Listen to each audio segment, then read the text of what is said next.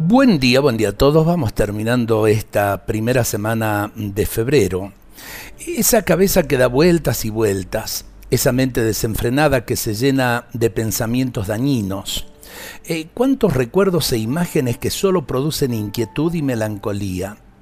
Muchas veces nos hemos enfermado por dentro por no ponerle un freno a nuestra mente y a nuestra loca imaginación. Lo peor es que cometemos algunos errores porque nos dejamos llevar por nuestras suposiciones, nuestros prejuicios, nuestras ideas fijas. Así algunos problemas que eran simples se nos hicieron demasiado grandes.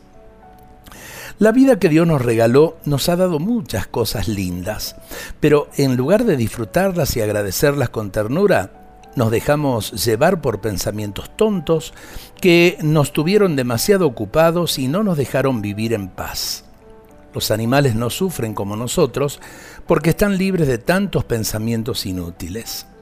Esto no significa que nuestra mente no tenga valor, es un regalo precioso de Dios, pero hay que aprender a utilizarla para resolver nuestras dificultades, no para que nos domine y nos inquiete con pensamientos que nos hacen mal. Para eso hay que pedirle al Señor que purifique nuestra mente y nuestra imaginación que aplaque los pensamientos y las imágenes interiores que nos perturban. Él nos puede ayudar a liberarnos de ese remolino mental que nos quita la serenidad del corazón. Le pedimos insistentemente, Señor, pacifica mi mente.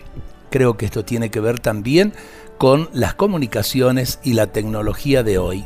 Vivimos demasiado acelerados por tanta información y por tanta imagen inútil en nuestras cabezas y en nuestros corazones. Señor, purifica mi mente. Dios nos bendiga a todos en este día.